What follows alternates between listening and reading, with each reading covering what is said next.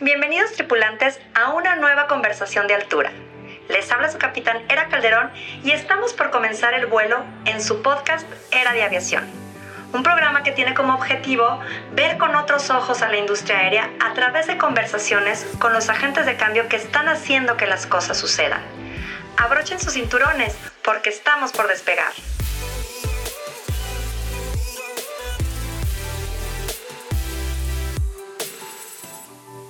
Hola a todos, les habla su capitán Era Calderón y les doy la más cordial bienvenida a un nuevo episodio de Era de Aviación.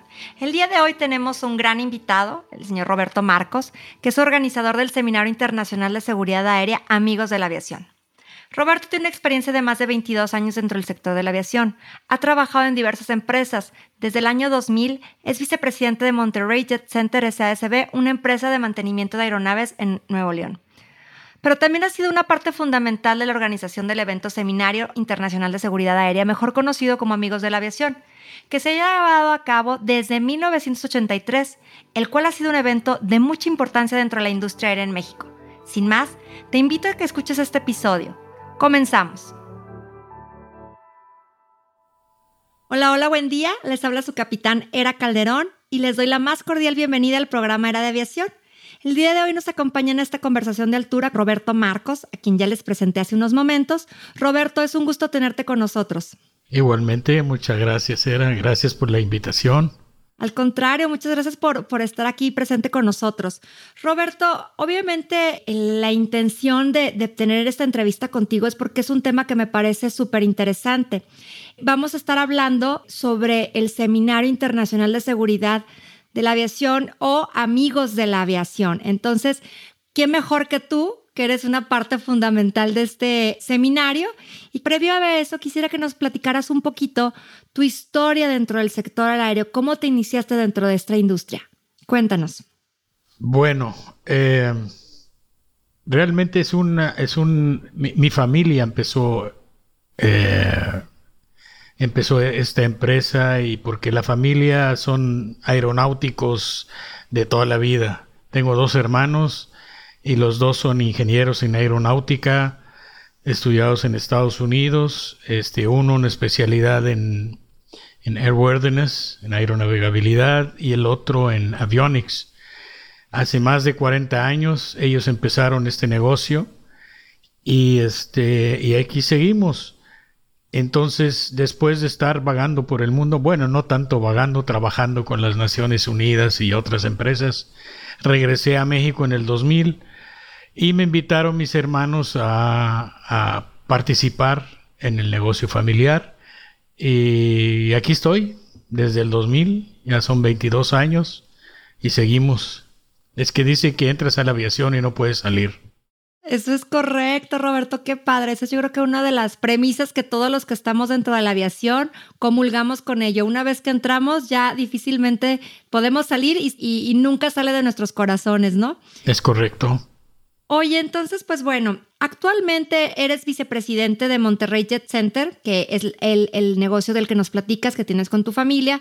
Platícanos un poco de qué actividades desarrolla esta empresa y pues qué es lo que desarrollas tú como vicepresidente, sobre todo para que nuestros tripulantes puedan conocer un poco más dentro del sector de la aviación. Y claro. Monterrey Jet Center es, un, es una empresa eh, que se dedica al mantenimiento aeronáutico, que es un taller que nosotros lo llamamos en, en inglés el One Stop Shop, que tenemos mecánica, motores, avionics, eh, eh, interiores, pintura, eh, pruebas no destructivas.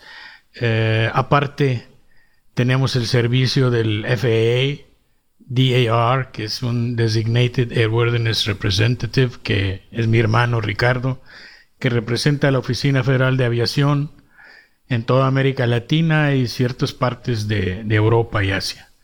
Entonces, es una empresa integrada verticalmente y horizontalmente por todos los lados. Y ya tenemos, como te digo, más de 40 años en este rubro. Tenemos este, gente preparada. Eh, aparte de ser los únicos que tienen un FAA DAR en México, tenemos eh, dos IAs, Inspector Authorization, tenemos este, ocho mecánicos con ANP, FAA, y, los demás mecánicos eh, autorizados por la DGAC, o la FAC, perdón, se queda siempre lo de la DGAC, esa FAC. Y este, así como pintores, los pintores que tenemos son este, pintores autorizados por la FAA. El taller de pintura es autorizado por la FAA, el taller de reparaciones de interiores, madera, pieles, también. Así que ese es Monterrey Center. Y aparte representamos a varias empresas importantes como somos taller autorizado por Embraer de Brasil eh, para reparar sus aviones. Y durante muchos años fuimos este, taller servicio para aerolíneas como Continental, la extinta Continental, American Airlines, por más de 10 años y les dábamos servicio en más de 29 aeropuertos en toda la República, las 24 horas, hasta que se cambiaron de equipo. Y este, y aparte, pues eh, tenemos servicios administrativos eh, como boletines, eh, directivas, podemos, tenemos servicio de, administrativo para sacar matrículas, para trámites aeronáuticos, eh, comprar y vender aviones. Este, así que es un paquete completito. Ese es Monterrey Center. Qué interesante, qué interesante Roberto, porque finalmente muchos nos pasa que, muchas veces no vemos esta parte de la aviación, ¿no? no la conocemos o no tenemos ese acceso. Entonces es muy interesante saber que en un taller aeronáutico se puede realizar todo esto y más que en su caso pues está autorizado por la FAA, ¿no? Que yo creo que es como que doble, doble ahora sí que estrellita o palomita, porque no nada más está autorizado por la FAC en nuestro país, sino también por la FAA, que es la autoridad precisamente, la Agencia Federal de Aviación en Estados Unidos, ¿no? Qué interesante. Pues bueno, con esta larga trayectoria que tienes tú y tu familia dentro del sector de la aviación, quisiera que nos platicaras un poco ¿Cómo surge la idea o cómo nace la idea de crear este Seminario Internacional de Seguridad Aérea, que actualmente es mejor conocido como Amigos de la Aviación, pero que me parece interesantísima esta propuesta que hacen ustedes y, que aparte es de mucha utilidad para la industria? Claro que sí. Eh, Amigos de la Aviación nace en 1983, eh, aquí en Monterrey pero la primera reunión se hizo en Tampico. Era una reunión entre amigos, por eso en aquel entonces este evento se llamaba Operación Amistad. Era entre el Servicio Aeronáutico eh, CNEAM y CNEAM de Estados Unidos, ATC, Air Traffic Control del FAA, porque tenían muchos problemas de comunicación entre ellos, sobre todo por el idioma. Ahorita vamos al idioma también a platicar. Este, entonces decidieron juntarse y resolver sus diferencias, porque creció la aviación entre fronteras, entre Estados Unidos y México, y empezaron a tener complicaciones, entonces decidieron juntarse y platicar sus problemas. Y eran creo que cuatro o cinco personas de ambos lados de la frontera. Entre ellos estaba el maestro Roberto Kobe. Y este y después siguieron las reuniones esporádicas hasta 1999. Decido, bueno, todavía no entraba yo, ese fue un año antes deciden llamarlo Seminario Internacional de Seguridad Aérea, pero no estaba tan difundido a nivel internacional ni a nivel nacional. Como te digo, eran reuniones entre FE y CNEAM, de repente la DGAC en aquel entonces. Y en el 2000 este, le vi pues, a este evento una, una oportunidad para nosotros y para toda América Latina de hacerlo un poquito más, más grande el evento y, más popular. Entonces le creamos su logo y, este, y empezamos a invitar a nivel nacional, a nivel internacional, rentamos espacios más grandes, este, hicimos zonas para exposición, hay expositores. Y en el 2000 fue esto. El problema era de que como no teníamos fondos, o sea, es una, no, ni siquiera es una empresa ni una asociación, es por amor a la camiseta nomás nos juntamos varios y dijimos, ok, vamos a hacerlo, pero no había fondos.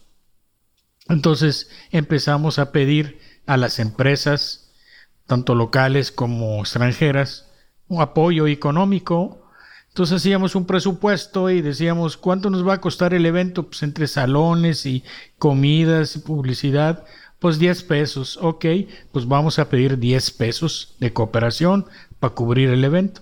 Con esa, con esa finalidad, la FAA y la FAC eh, nos autorizaron hacer el evento.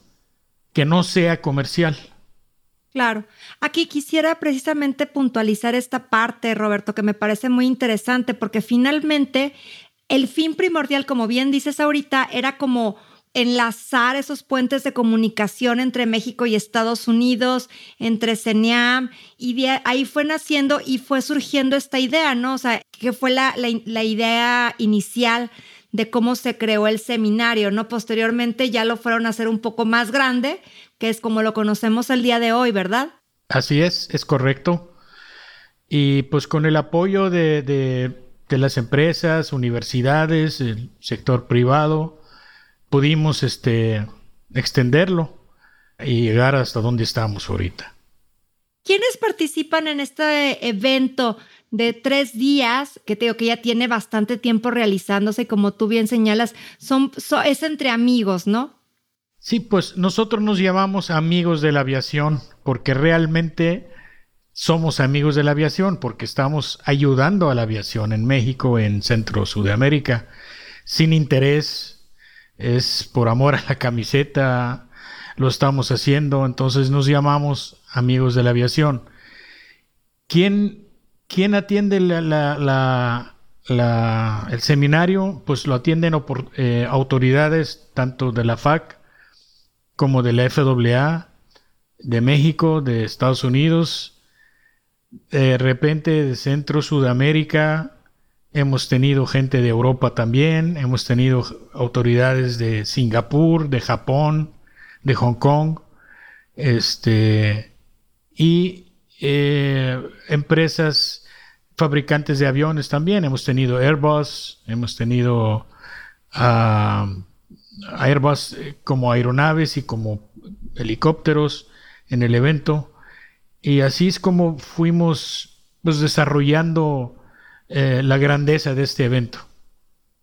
Fíjate que me parece súper interesante que hayan podido contar con el apoyo de estas empresas porque ven la magnitud, como bien señalas, y la importancia de este tipo de eventos, sobre todo que está hecho en pro de la aviación, o sea, no es un fin lucrativo, no es, es meramente como para actualización, certificaciones, porque uno de los logros más importantes es que se obtuvo la autorización por lo que estuvimos platicando previamente de la FAA este, para efectuar exámenes para la obtención de la licencia americana para mecánicos y pilotos privados.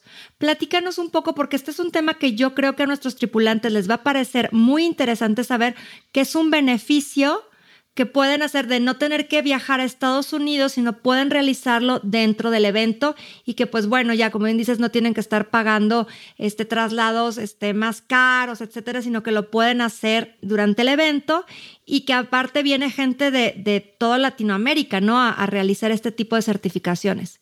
Platícanos un poco porque la verdad es que me parece súper interesante. Sí, claro. Este, para empezar, este evento es gratuito. No cobramos por atender el evento, únicamente se cobra los, los exámenes. Eh, ese, ese, logro fue en el 2012. Este, logramos que, debido al, al, al, al éxito del evento, eh, logré este, negociar con la FAA esta concesión que es hacer exámenes para mecánicos FAA y para pilotos privados FAA en ese evento. Y este, y gracias a Dios no, nos dieron la, concesión esta y, y, somos los únicos en el mundo que la tienen. Nada, ningún país del mundo fuera de Estados Unidos puede hacer exámenes de ese tipo más que en este evento. Entonces, pues a lo largo de esos 10 años que tenemos con esa concesión, hemos recibido gente de Rusia, de, de África, de Europa, todo Centro y Sudamérica, pero claro, de México también y eso es lo que nos dio una, un realce en el evento. Porque, eh, como, como dijiste, o sea, hay mucha gente no tiene la capacidad económica, ni siquiera pasaporte, a lo mejor, o mucho menos visa para viajar a Estados Unidos para hacer este examen. Y nosotros lo estamos ofreciendo esta oportunidad de hacerlo aquí en México, que vamos a suponer que viene de, pues, no sé, de aguas calientes, el mecánico pues toma el autobús, hace su examen y regresa el mismo día, no necesita ni siquiera quedarse, ¿verdad? Así es. Pues la verdad es que yo por eso quería tener esta plática, porque cuando conocimos estos beneficios, yo creo que es algo que debe de ser conocido por nuestros tripulantes, porque finalmente es un beneficio tenerlo en nuestro país y que, digo, se da una vez al año, pero que puedan aprovechar este tipo de, oportunidades que se tienen dentro de nuestro país, ¿no? Con este tipo de, eventos que me parece extraordinario. Platícanos, por ejemplo, más o menos en promedio, ¿cuántas personas pueden llegar hacer estos exámenes durante un evento? Pues de tendencia general tenemos, eh, hemos llegado a tener hasta 800 mil personas, que es bastante. Y entre 300, 400 lo mínimo.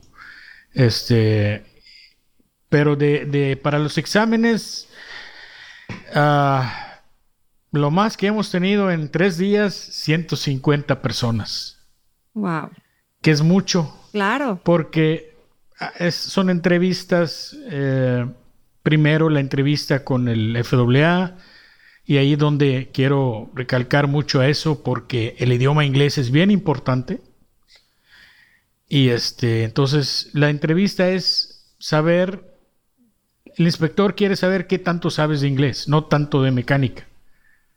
Porque sabe que eres mecánico y, y puedes. Entonces, la entrevista es en inglés. Si ve que tienes capacidad de responder en inglés, entonces ya te da el pase para hacer el, examen escrito.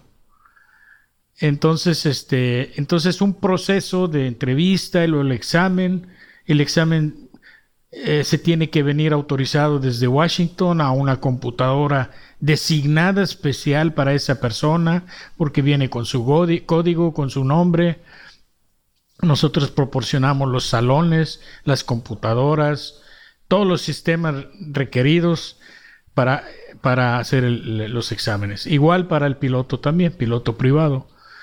Y este y, y de, de, pasantes que hayan pasado este examen, de 150 hemos tenido hasta 70, 80. Entonces, en 10 años pues ya calcula cuántos mecánicos hemos dado a México y a Centro y Sudamérica con licencia americana. La verdad que lo veo como un gran logro, Roberto, porque finalmente, como bien dices, el costo de los traslados, si vives en México o inclusive en Sudamérica, si es que no tienen visa para ir a Estados Unidos, pues obviamente es mucho menor la facilidad que están haciendo ustedes para poder acercar este tipo de, certificaciones, válgame la redundancia, estos exámenes para obtener estas licencias o estas certificaciones americanas eh, es, bastante importante. Yo creo que es un beneficio que a lo mejor si la comunidad no lo conoce, eh, nuestros tripulantes es importante hacerlo saber, que lo pueden desarrollar porque como bien dices, es, es, un beneficio que ustedes consiguieron, que no se da en cualquier parte del mundo, solo en este evento y que pues finalmente acercan, ¿no? Y es en pro de la aviación. Otra parte que me parece súper importante resaltar es lo que comentas del idioma, ya que aunque estamos, somos un país que estamos al lado de Estados Unidos, realmente hemos visto que el nivel a veces de habla del idioma inglés a veces es bajo y en, en nuestro sector, pues obviamente es indispensable el dominio del idioma inglés, ¿no? Precisamente, no nada más para este tipo de certificaciones, sino para cualquier tipo de trabajo dentro de la industria aérea, ¿no? ¿Qué opinas al respecto? Eh, te voy a contar una anécdota de este evento sobre ese tema. No me acuerdo qué año fue, pero hace cinco años, seis años. Tuvimos una asistencia del Salvador, de la República del Salvador, como de unos 42 mecánicos que vinieron a hacer sus exámenes y de México tuvimos otros 50. De los 42 mecánicos del Salvador, 40 pasaron el examen. Y de México, de los 50, 5 pasaron el examen. Y todo fue por el idioma. Lo que pasa es que en El Salvador los obligan un año de inglés técnico antes de presentar ese examen. Y aquí no, aquí las empresas no impulsan esto. O sea, un mecánico de Aeroméxico sabe inglés porque él lo aprendió solo o lo estudió, pero la empresa no los obliga. Y allá sí, es más, allá las empresas les pagan las clases de inglés para que puedan estar preparados para eso. Wow. Es, ese es, la diferencia. Ese es el tamaño. Sí, claro.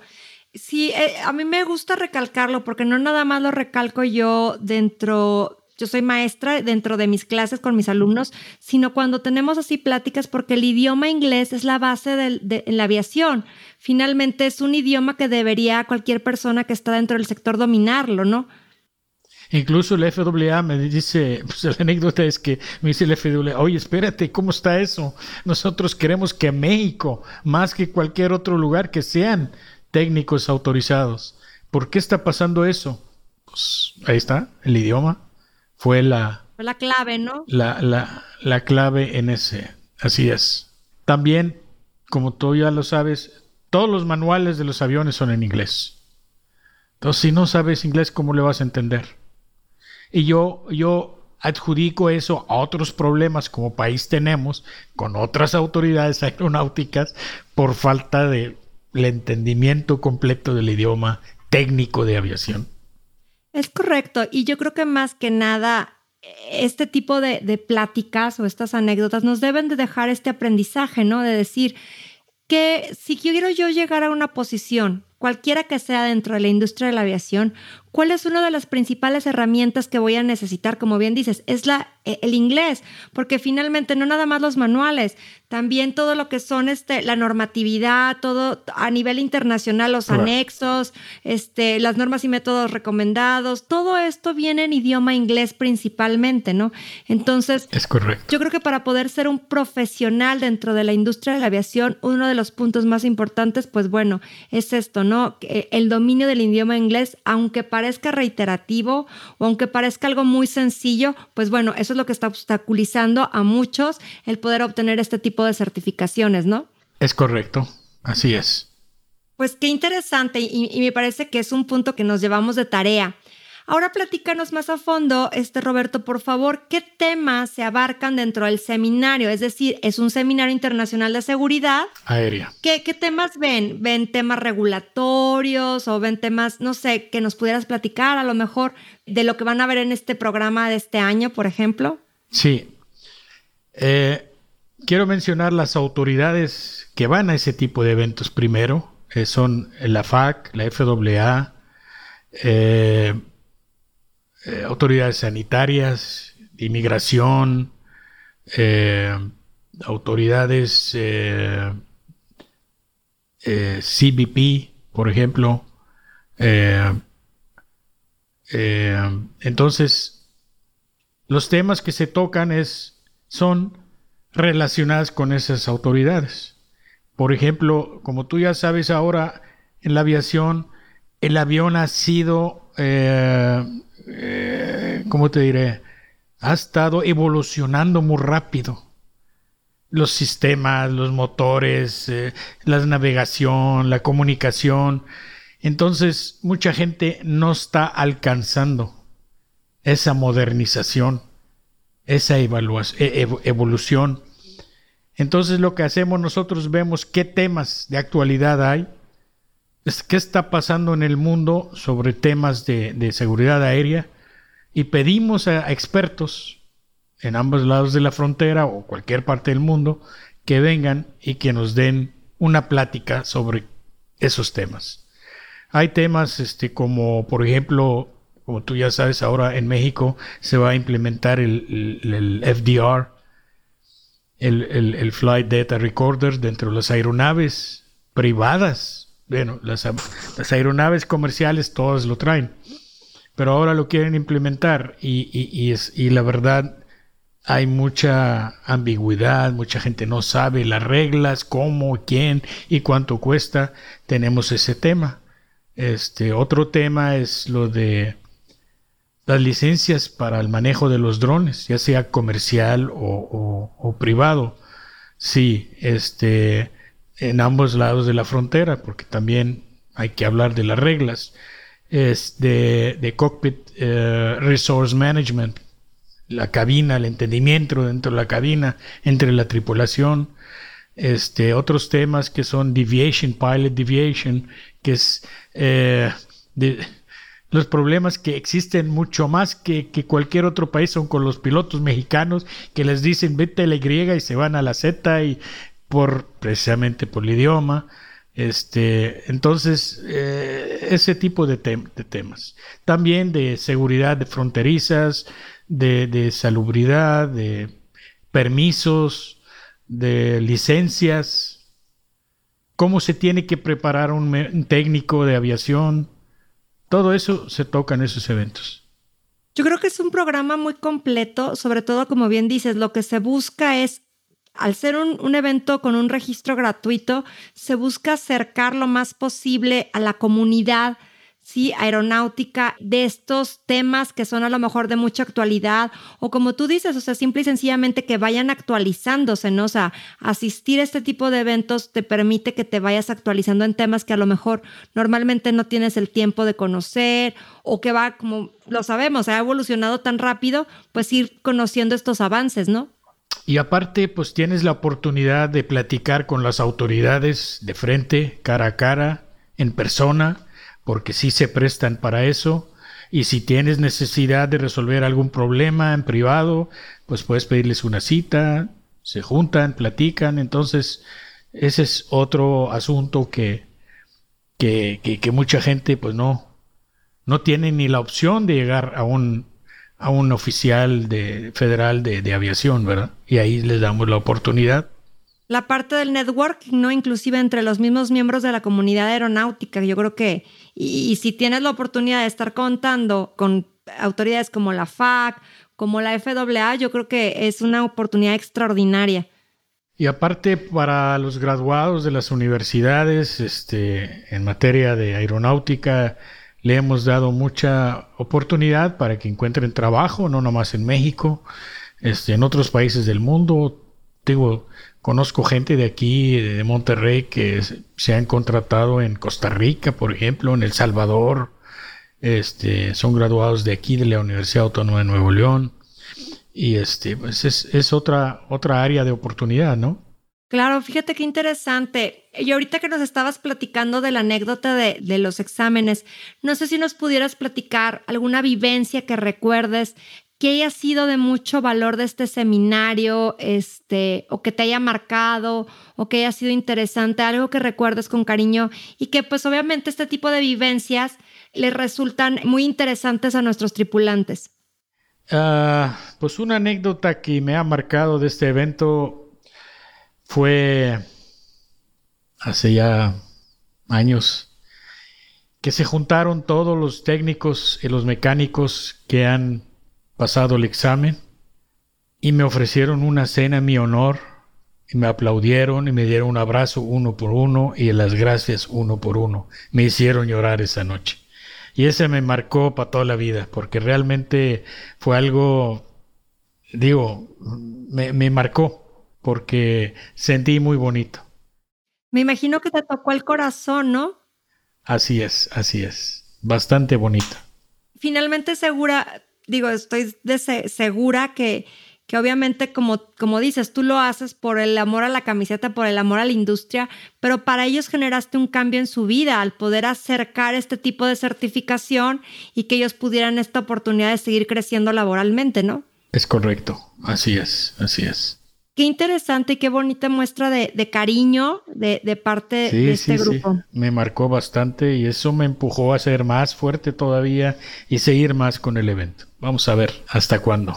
No, pues es que eres un pionero, eres, eres fundador de este evento, Roberto, y, yo creo que las vidas que ha marcado, has marcado eh, directa o indirectamente a través del desarrollo de este programa, de este seminario, yo creo que han sido muchas. Entonces, qué, qué bonito el, el que, que hayan tenido este gesto de reconocimiento para ti, ¿no? Sí, como te digo, fue algo inesperado para empezar. Pues este, me hice una fiesta, cena especial para mí, nada más para darme las gracias y darme un abrazo uno por uno.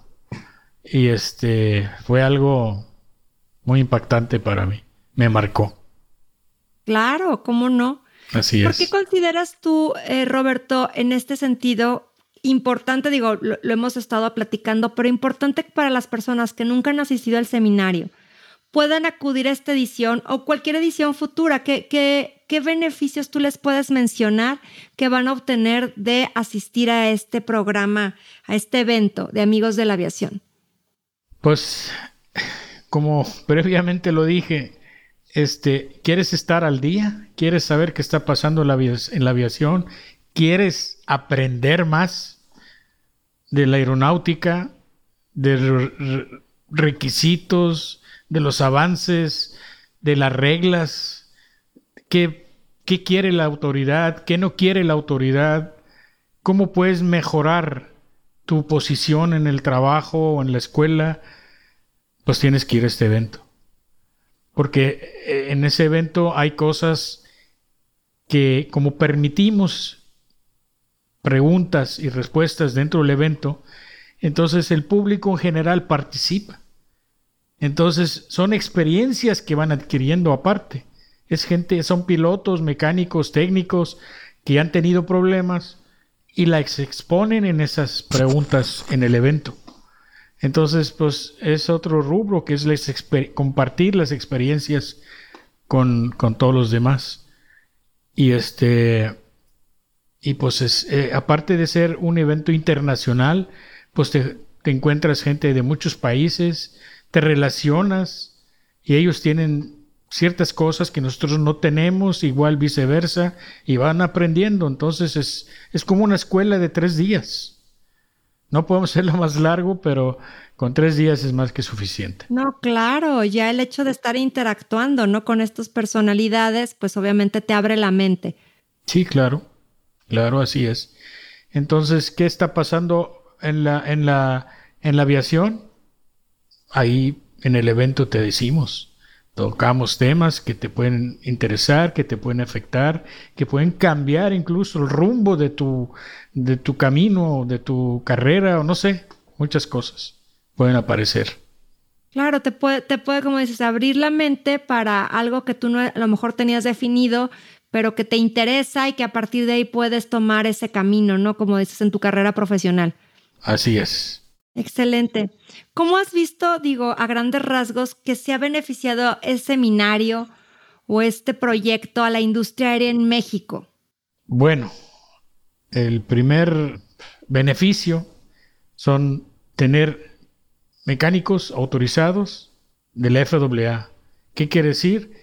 Que ya hay más mecánicos mexicanos que pueden tocar aeronaves americanas dentro del país sobre todo para los que trabajan en aerolíneas también, comerciales, porque, por ejemplo, Cancún, Cancún, pues no sé, hay diario 200 o 300 vuelos, de estos hay 200 europeos, americanos, se descomponen, ¿quién les va a arreglar? Ellos no van a dejar cualquiera que toque su avión.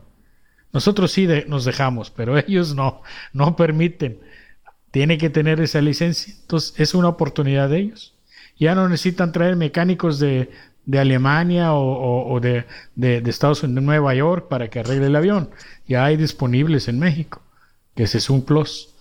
Y la otra es que también hay aeronaves comerciales eh, de aerolíneas mexicanas que todavía sostienen el número de matrícula americano y tienen que estar mantenidos por mecánicos americanos.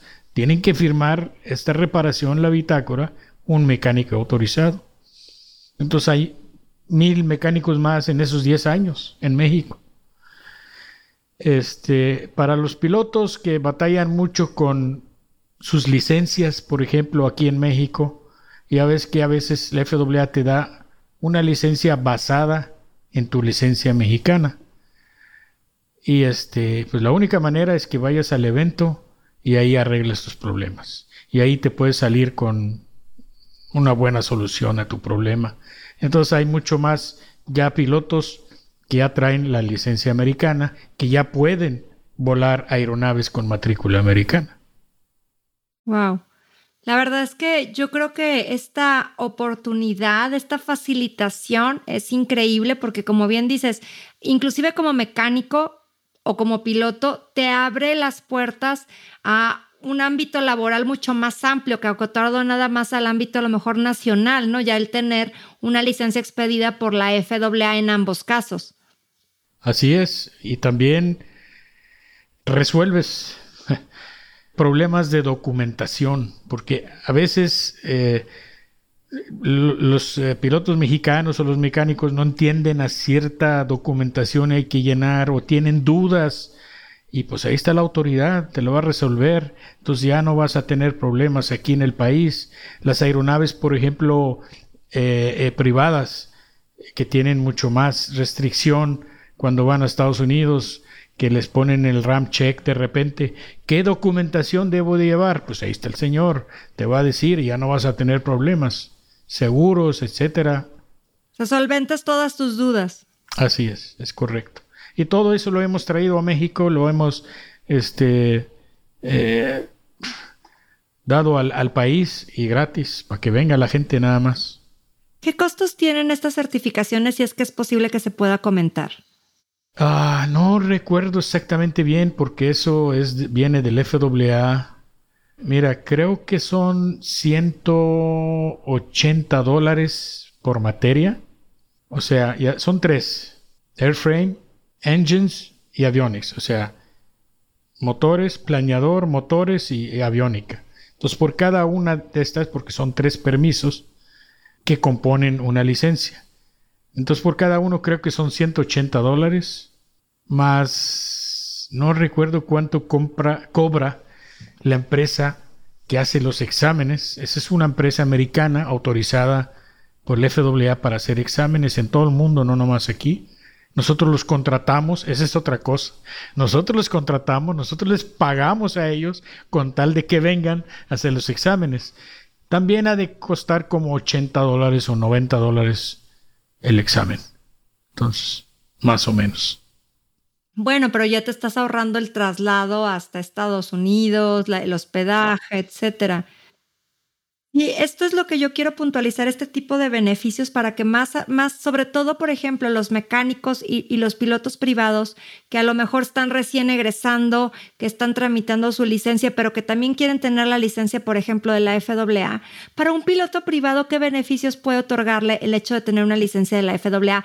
Digo, porque habrá mucha gente que no conozca bien nuestra industria y que, y que queremos también como abrirles los ojos por si algún día están interesados en entrar.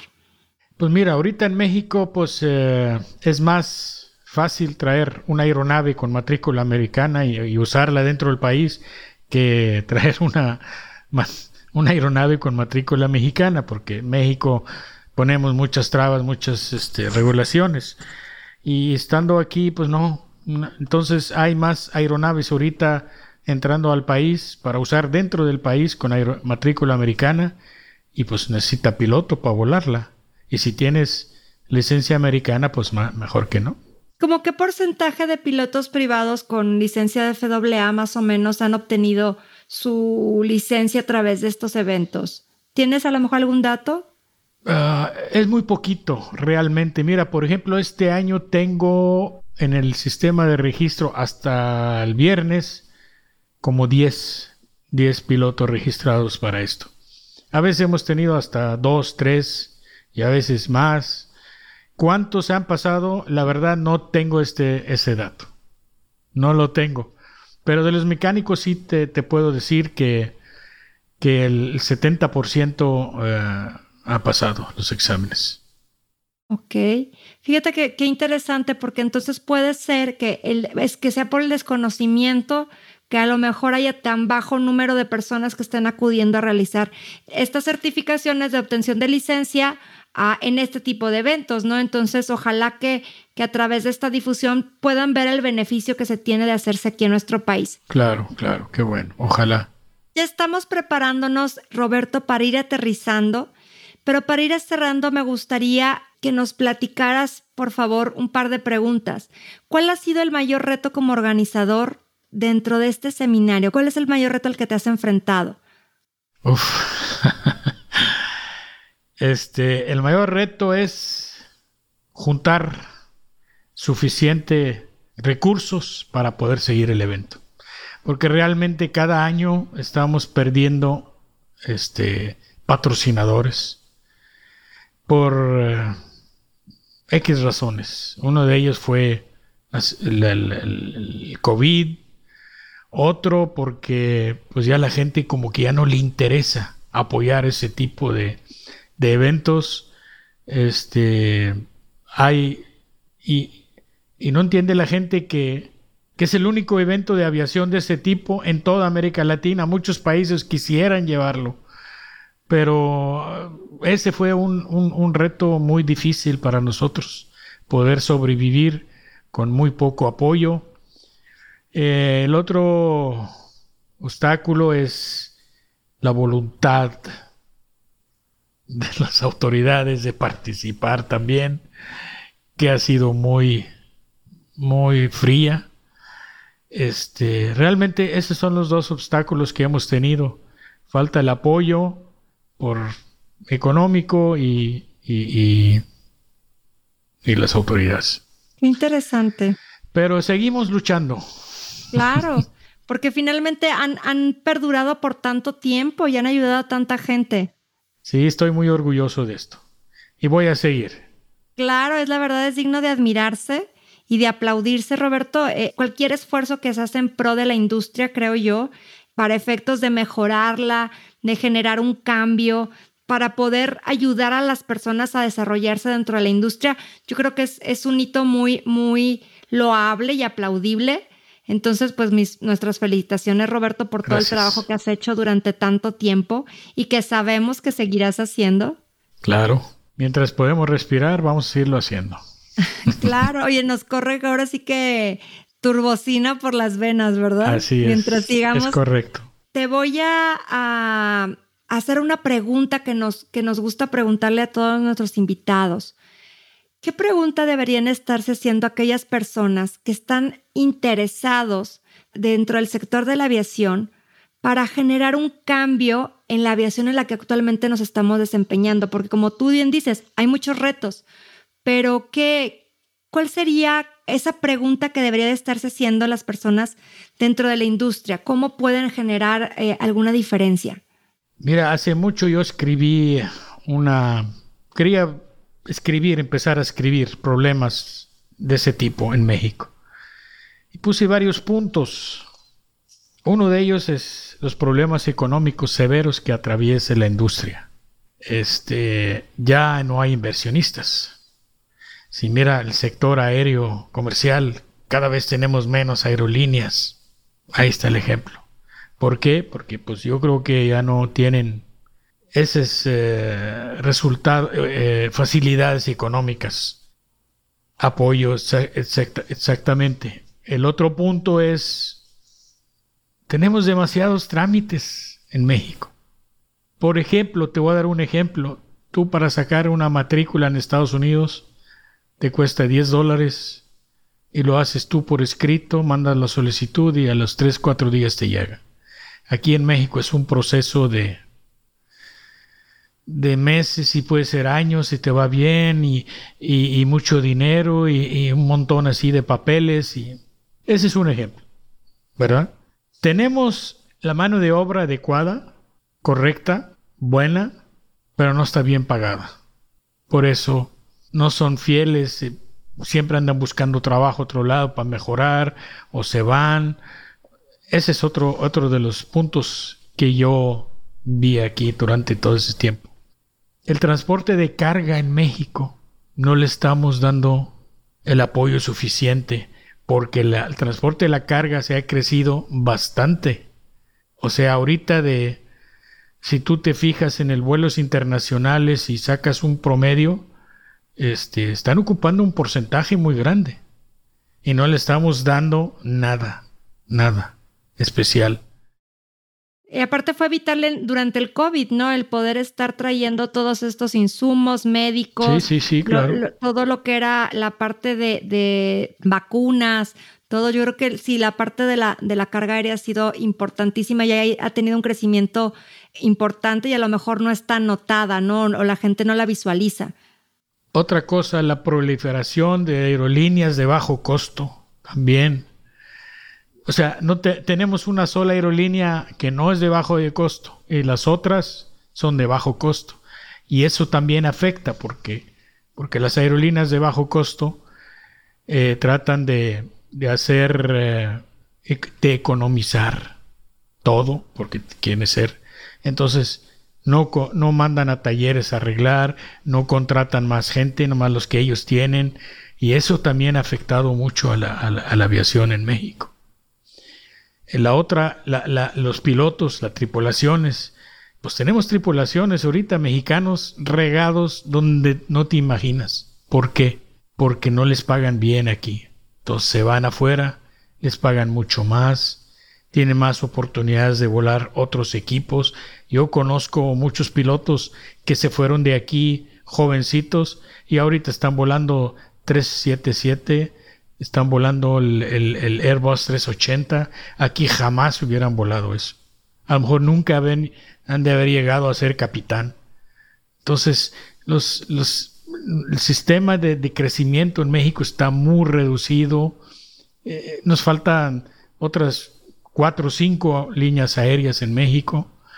Bajarle a los trámites, hacerlos más fáciles este, darle más apoyo a las instituciones educativas que dan ah, eh, eh, eh, aeronáutica, porque esos, esos son los que vienen a, tomar el lugar de nosotros en el futuro. Y, y, si nos vamos nosotros, ¿quién va a venir atrás de nosotros a seguir esa lucha, a seguir levantando el país y haciendo más cosas? Pues no hay. Preparando a toda la sucesión, ¿no? De, de, la gente que va a estar tomando ese liderazgo dentro del sector de la aviación, ¿no? Es correcto. Y, y, pues los estudios son muy importantes, vuelvo a repetir. Hay que apoyar este sector. Y este, y, y esos son los retos que yo pongo aquí en México. Muchísimas gracias, Roberto.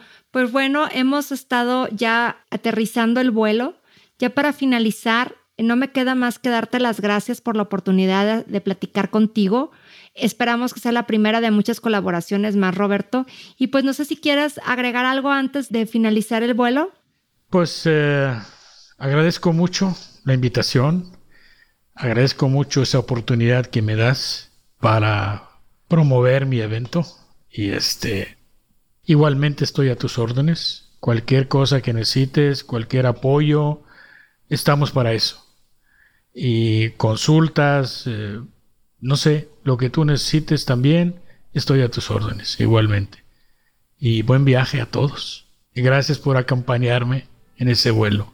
Muchísimas gracias a ti por estar con nosotros en este vuelo. De verdad te agradecemos y eh, a todos nuestros tripulantes. Nos vemos en el siguiente vuelo. Muchas gracias.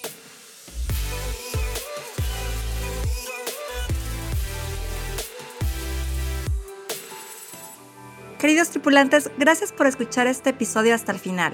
Recuerde que juntos vamos a generar cambios importantes dentro de la aviación. Nos escuchamos en el siguiente episodio y quiero recordarles que no olviden suscribirse al programa en cualquiera de las plataformas que me estén escuchando para que no se pierdan los siguientes episodios. Continuemos esta conversación en redes sociales. Me encuentran en Twitter como Era de Aviación y si podemos conectar en LinkedIn donde me podrán encontrar como Eranden y Calderón O también escríbenos al correo eradeaviacion.gmail.com con tus comentarios, preguntas o cualquier cosa que quieras platicarnos. Me encantará saber de mis tripulantes. Te espero en el siguiente vuelo. Hasta la próxima.